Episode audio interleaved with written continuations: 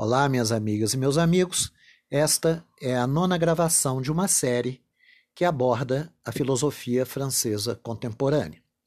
Na gravação anterior, eu esbocei o significado da obra Princeps de Sartre, O Ser e o Nada.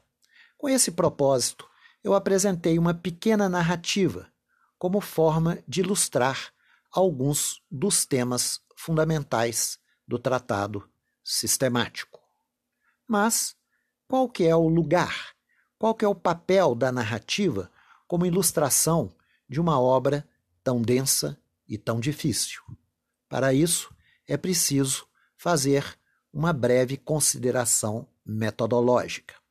Essa consideração metodológica está inspirada em Max Weber. Para Weber, a realidade, ou seja, a nossa experiência é extraordinariamente complexa. Para nós termos acesso a esta complexidade, é preciso construir um modelo teórico, uma forma de conceptualização, aquilo que ele chamou de tipos ideais.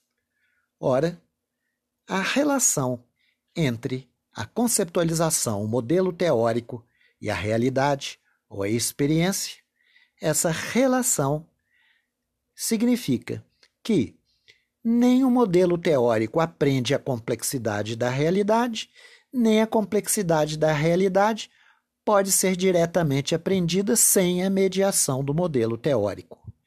E onde que entra nessa relação uma pequena narrativa, uma ilustração. Ela entra como uma espécie de intermediação entre os dois polos, o da experiência complexa e o do modelo teórico. É como se essa narrativa fosse uma atividade imaginária em que se fixa, se recorta, se retira uma imagem, um pequeno conjunto de imagens da experiência por um lado, e por outro lado, indica ao modelo teórico a direção da experiência. É como se fosse uma via de mão dupla, um recorte da experiência e uma concretização do modelo teórico. Mas esse papel de intermediação às vezes acarreta perdas. Uma perda óbvia é a perda da riqueza da realidade na ilustração, na narrativa. Outra perda é a perda do rigor do modelo teórico na simplificação, no recorte narrativo. Ora, em relação à historinha, a pequena narrativa da gravação passada, é preciso apontar duas possíveis perdas ou dois equívocos que podem ser suscitados por aquela história. Na história, João Paulo está distraído, sentado num bar, e as coisas acontecem em torno dele sem que ele asfixie, sem que ele preste atenção, porque ele está numa espécie de devaneio, numa dispersão. Os carros, as pessoas que passam, os garçons, as mesas, as cadeiras, tudo ele é indiferente. De repente, entra alguém conhecido, senta na cadeira à frente dele e o interroga. Você ainda está trabalhando com filosofia? E João Paulo sai do devaneio e toma consciência de si. Ora, pode parecer que a consciência, para Sartre, é fundamentalmente aquele momento em que Saindo da dispersão e da distração, João Paulo toma consciência de si. Mas essa é apenas uma dimensão da consciência. É a consciência reflexa, é a consciência tética. Mas antes, quando ele estava distraído e as coisas que o cercavam são, lhe são indiferentes, também é uma consciência. É a condição de possibilidade da consciência estética ou reflexa. É a consciência pré reflexiva. E esta é fundamental para Sartre. Eu vou é, tentar né, dar um, um, um exemplo. Quando alguém está correndo, ou está comendo, ou está lendo um livro, ele está focalizando uma ou outra coisa, mas na verdade é um eu consciente correndo, é um eu consciente lendo, é um eu consciente comendo. Há sempre uma consciência acompanhando as atividades, embora não seja uma consciência tematizada, não seja uma consciência reflexa. É a consciência pré-reflexiva. Ora, essa distinção, ela não aparece na pequena narrativa que eu propus na gravação anterior, porque entre essas duas dimensões da consciência exige uma oscilação muito frequente. Por exemplo, eu sento numa lanchonete, estou comendo um sanduíche, mas pensando sobre a minha vida, pensando, por exemplo, sobre o que eu deveria ter feito e não fiz. Nesse momento, o comer o sanduíche é a consciência pré-reflexiva, e o pensar sobre a própria vida é a consciência reflexa. Mas de repente, um pedaço do meu sanduíche cai na mesa e eu volto minha atenção para aquilo. Esse voltar a atenção faz com que aquela consciência pré-reflexiva torne-se reflexa. Então há uma oscilação contínua entre as duas dimensões da consciência, oscilação que ocorre no emaranhado do vivido. Então é preciso de ressaltar isso para que não se incorra no equívoco de não fazer esta distinção entre consciência reflexiva autética e consciência pré-reflexiva. Outro possível equívoco. O conhecido de João Paulo entra, conversa com ele. João Paulo, que agora começa a explicar o que ele está fazendo, o que, que ele pretende, que ele pretende fazer um doutorado na França para estudar Sartre. E o amigo olha a narrativa dele de uma maneira zombeteira. Nesse momento, João Paulo enrijece sua posição. Ele se identifica de maneira rígida, de maneira sólida, com o lugar de professor de filosofia e aí então eu introduzi a ideia de má fé. Qual o equívoco que pode ocorrer? É imaginarmos que a má fé é uma espécie de mentira, de impostura diante do outro. Como se João Paulo quisesse responder à expectativa do outro e desmentir o olhar zombeteiro dele, se fixando na sua crença de ser um professor. Mas, na verdade, a má-fé, que aparece na primeira parte do tratado de Sartre, independe dessa presença do outro, do olhar do outro, porque a má-fé não é uma mentira ao outro, mas é uma mentira a si mesmo. É a crença que eu sou aquilo que eu creio que sou. Essa espécie de identificação com aquilo que eu faço, com aquilo que eu creio, com o papel que desempenho, como uma maneira de exorcizar esse fantasma da liberdade, esse fantasma da temporalidade do devir que está sempre me rondando e corroendo todos os papéis, todas as funções que eu desempenho, que eu exerço. Então, eu estou fazendo essas ressalvas apenas para mostrar a diferença entre uma ilustração e a ordem das razões, a ordem expositiva e argumentativa que nós encontramos no Tratado de Sartre. Agora, no restante dessa exposição, eu passo dessa abordagem mais ilustrativa do significado do ser e do nada para uma é, focalização mais filosófica. Ou seja, o que eu vou tentar fazer nessa gravação, ou no restante dessa gravação, é falar sobre o fundamento filosófico do tratado Ser e o Nada. Como que a gente poderia falar sobre isso? A introdução, eu dizia na exposição anterior, a introdução do texto, a introdução do tratado, é um conjunto relativamente pequeno de páginas, mas muito denso, muito difícil. Como que a gente poderia falar sobre isso?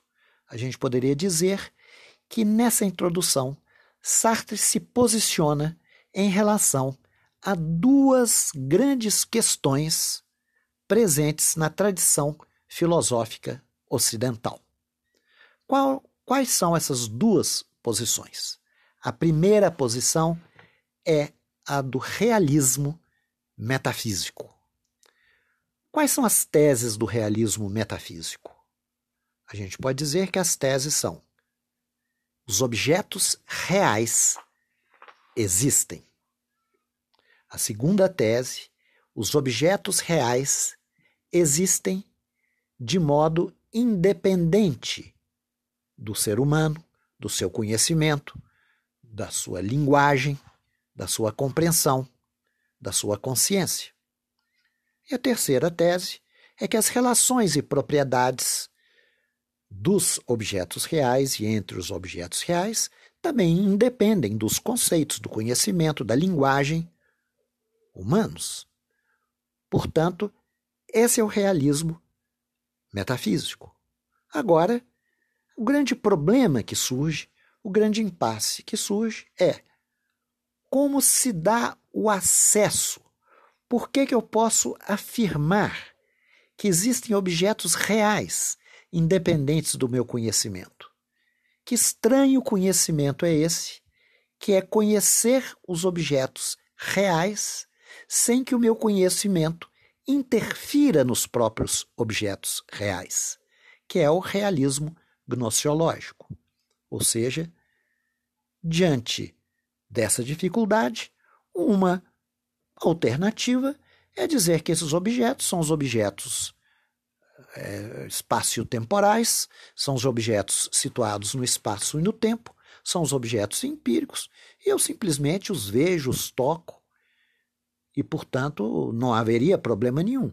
Mas isso iria entrar, cair no empirismo e impossibilitar uma ciência universal sobre a realidade. Impossibilitar, por exemplo, afirmar que essa realidade é inteligível, que essa realidade é racional. Seria o caminho, né, por exemplo, da sofística na Grécia, o relativismo, o empirismo, o agnosticismo.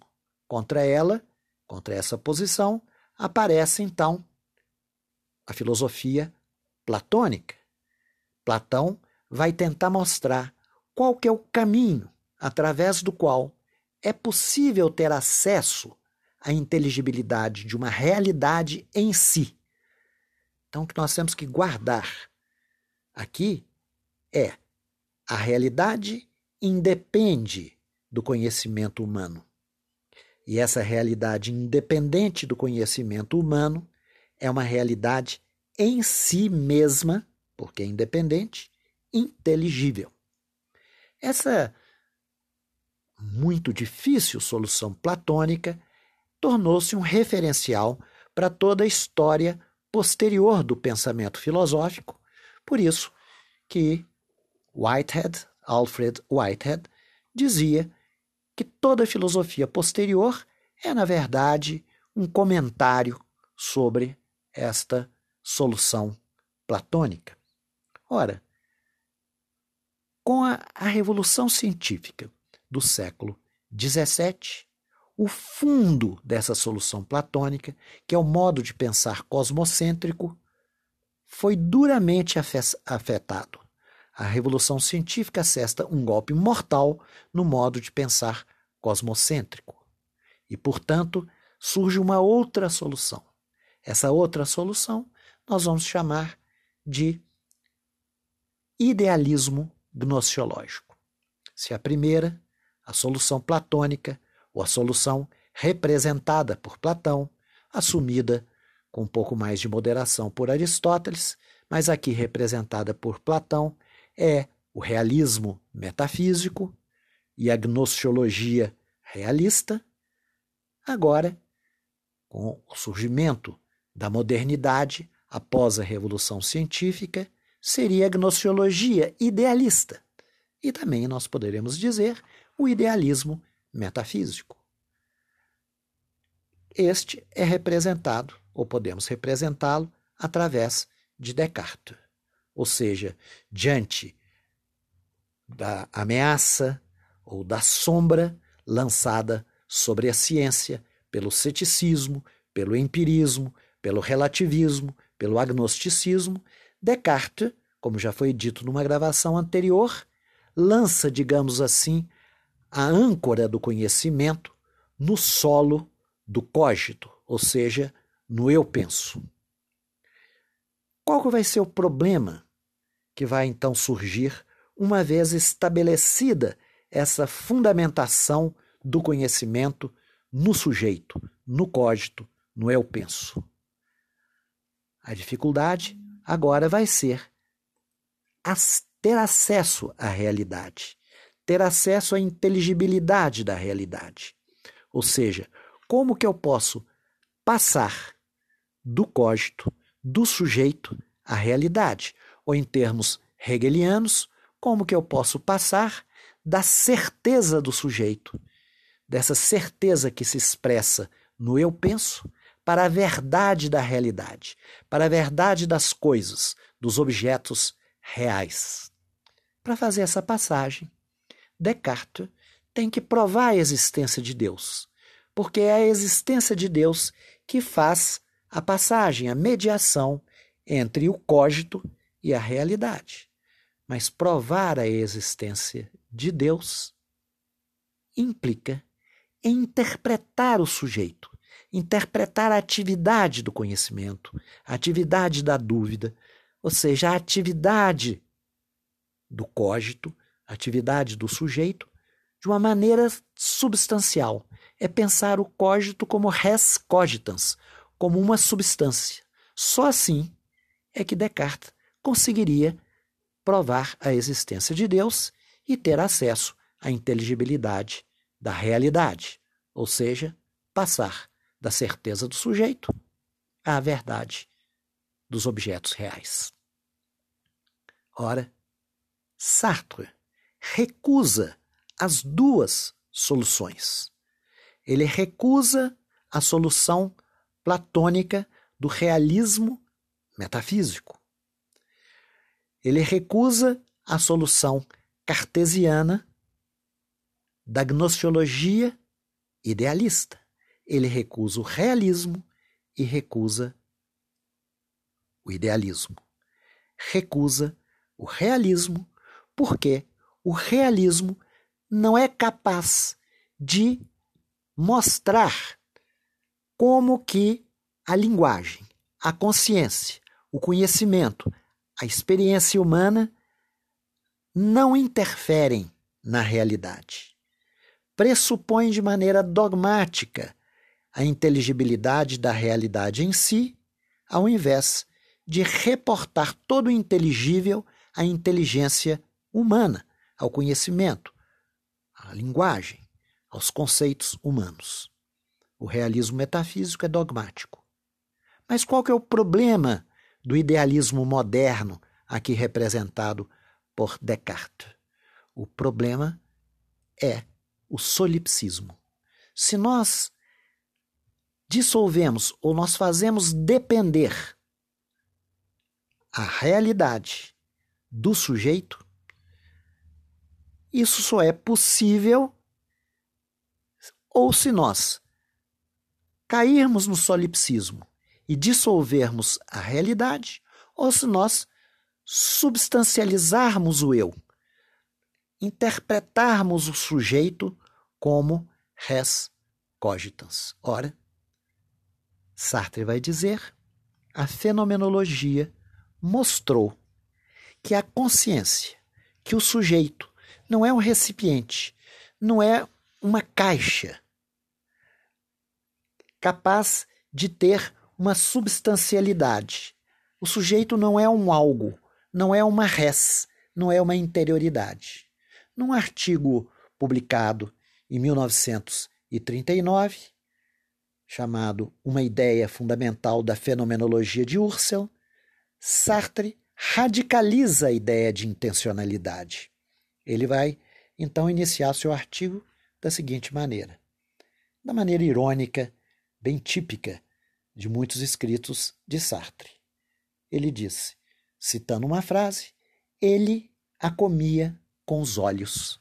E ele vai dizer que esse é o problema de pensar a consciência de maneira substancial, como se a, consciência fosse uma coisa, como se a consciência fosse uma caixa, um recipiente. E ele chama isso de filosofia alimentar, ou então de espírito aranha. É como se aquela aranha criasse uma teia e aquilo que cai na teia, a mosca que cai na teia, vai ser comida, digerida pela aranha. Ora, ele vai dizer: a consciência não é uma coisa, não é um substrato, não é uma substância, não é um recipiente. Então, o que é a consciência? É um vazio, é uma espécie de fuga absoluta sem interior, é uma recusa de ser substância, é uma saída para fora. Ele diz: se nós, uma espécie de experimento ficcional, entrássemos dentro da consciência, encontraríamos um turbilhão, uma ventania e seríamos imediatamente expulsos para fora. Ou nós poderíamos dizer: a consciência é vazio, a consciência é nada. Portanto, Sartre, como leitor de Husserl, da fenomenologia, ele critica o idealismo de tipo cartesiano que substancializa o sujeito. E como leitor de Husserl e da fenomenologia, ele critica a ideia da existência de uma realidade em si, subjacente ao mundo fenomênico. A saída de Sartre é dizer o que nós temos são fenômenos. Nós temos um campo fenomênico. Só que nesse campo fenomênico não há nada por trás, não há uma realidade oculta. Tudo são aparições. Mas aí nós podemos dizer: mas se tudo são aparições, e essas aparições são aparições para uma consciência, porque a consciência é sempre um movimento para fora, é um movimento intencional para o mundo. Então nós não estaríamos caindo no solipsismo? E Sartre vai dizer: não. Porque as aparições elas se distribuem numa série, digamos assim, uma série infinita, uma série indefinida. Nem tudo está atualizado naquela intencionalidade da consciência. A consciência intenciona o mundo mas não esgota o mundo nos atos intencionais. Nós podemos dizer que ela intenciona o mundo, mas há sempre algo que escapa da intencionalidade da consciência. Não é algo que está por trás dos fenômenos, é o ser que não está por trás dos fenômenos, é o ser dos fenômenos que manifesta nos fenômenos, mas não se esgota numa intencionalidade ou numa série limitada de intencionalidades da consciência. É isso que Sartre chama de transfenomênico. É um texto difícil, é difícil explicar, mas a gente poderia resumir dizendo o seguinte: depois de recusar o realismo metafísico, aqui representado por Platão como dogmático, e recusar o idealismo gnostiológico cartesiano como solipsista, Sartre aceita do realismo a ideia de que há um ser há um ser, esse ser, ele não se esgota em nenhuma das aparições fenomênicas, mas ele não está por trás do fenômeno. Ele é sempre o fenômeno, mas ele nunca se esgota em nenhuma aparição fenomênica. Dele não podemos dizer muita coisa. Nós não podemos dizer que o ser é inteligível, que ser é igual a inteligibilidade, é igual a pensamento. Há um ser, mas nós não podemos identificá-lo com a inteligibilidade. Ele aproveita isto do realismo, com isto ele evita o solipsismo, o subjetivismo. Por outro lado, ele toma do idealismo, nós podemos dizer, este remetimento ao sujeito, este remetimento à consciência. Só que ele dessubstancializa a consciência. Ou seja, ele vai trabalhar no universo da experiência. Toda a filosofia está circunscrita ao campo da experiência. Esse campo da experiência é o campo fenomênico, não há nada para além da experiência, mas, por outro lado, nesse campo da experiência, há o ser. É este ser, este há o ser, que Sartre vai designar como ser em si. Como é que ele fala sobre o ser em si?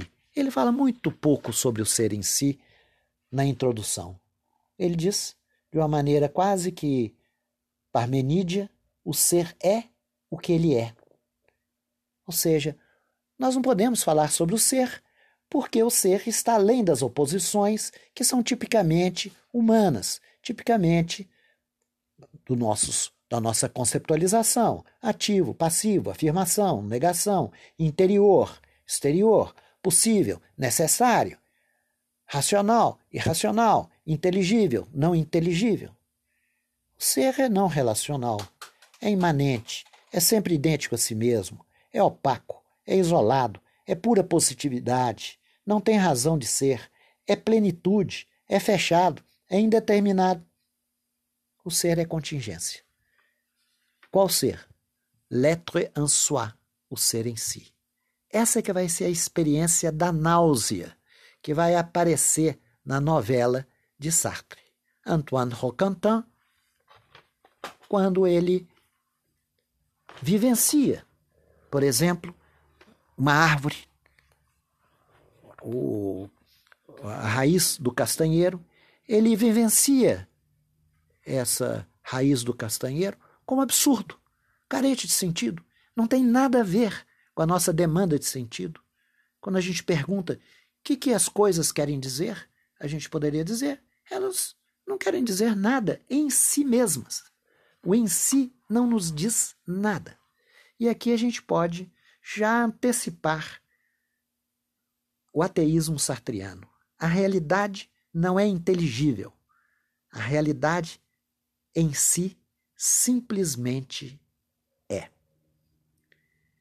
Eu vou é, tentar é, ilustrar é, isso, porque Sartre fala muito pouco sobre o en soi, o em si, porque afinal de contas, toda demanda de sentido, toda nossa busca de alguma inteligibilidade, que não está na realidade mesma, ela vem da atividade da consciência. Portanto, todo sentido está circunscrito ao humano. Por isso que, no ateísmo sartriano, não se pode atribuir sentido à realidade e muito menos a Deus, porque o sentido, a razão, a inteligibilidade, tudo isso vem da realidade humana. Mas eu vou então, só para ilustrar o ser em si, e saindo do texto sartriano, eu vou ler aqui um trecho é, de uma das considerações é, extemporâneas de Nietzsche, que ilustra bem isso. É o seguinte o trecho. em algum lugar, um, em algum recanto remoto do universo, que se deságua fulgurantemente em inumeráveis sistemas solares, havia uma vez um astro, no qual animais astuciosos inventaram o conhecimento. Foi o minuto mais audacioso e hipócrita da história universal. Mas, no fim das contas, foi apenas um minuto. Após alguns respiros da natureza, o astro congelou-se e os astuciosos animais tiveram de morrer. Alguém poderia, desse modo, inventar uma fábula, e ainda assim não teria ilustrado suficientemente bem quão lastimável, quão sombrio e efêmero, quão sem rumo e sem motivo se destaca o intelecto humano no interior da natureza. Houve eternidades em que ele não estava presente. Quando ele tiver passado mais uma vez, nada terá ocorrido. Sartre segue uma direção muito diferente da de Nietzsche. Isso vai ser explicitado quando nós falarmos, quando eu falar sobre é, Michel Foucault. Mas aqui esse pequeno trecho de Nietzsche foi trazido pela seguinte ideia: o mundo, essa eternidade, essas eternidades, esses infinitos mundos são absolutamente indiferentes ao homem.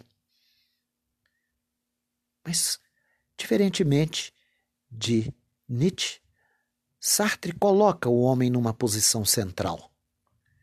Sartre vai dizer: ora, então significa que tudo é absurdo? É absurdo. Mas mesmo assim, o homem insere através da sua ação o sentido no mundo. Esse vai ser o humanismo sartriano e vai ser o fio condutor de todo o seu, tra seu tratado. O sentido não está nas coisas. O sentido é introduzido pela ação livre, pela atividade livre do ser humano. Ora, na próxima gravação, eu vou então, feita essa é, localização da posição filosófica de Sartre, mostrar agora alguns temas dessa realidade humana.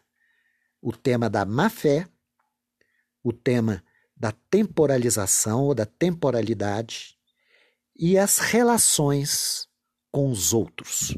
Como que o sujeito se relaciona com os outros. E aqui é que vai aparecer a dialética do olhar, ou seja, esta relação com os outros não é um encontro amoroso e solidário, mas é um conflito.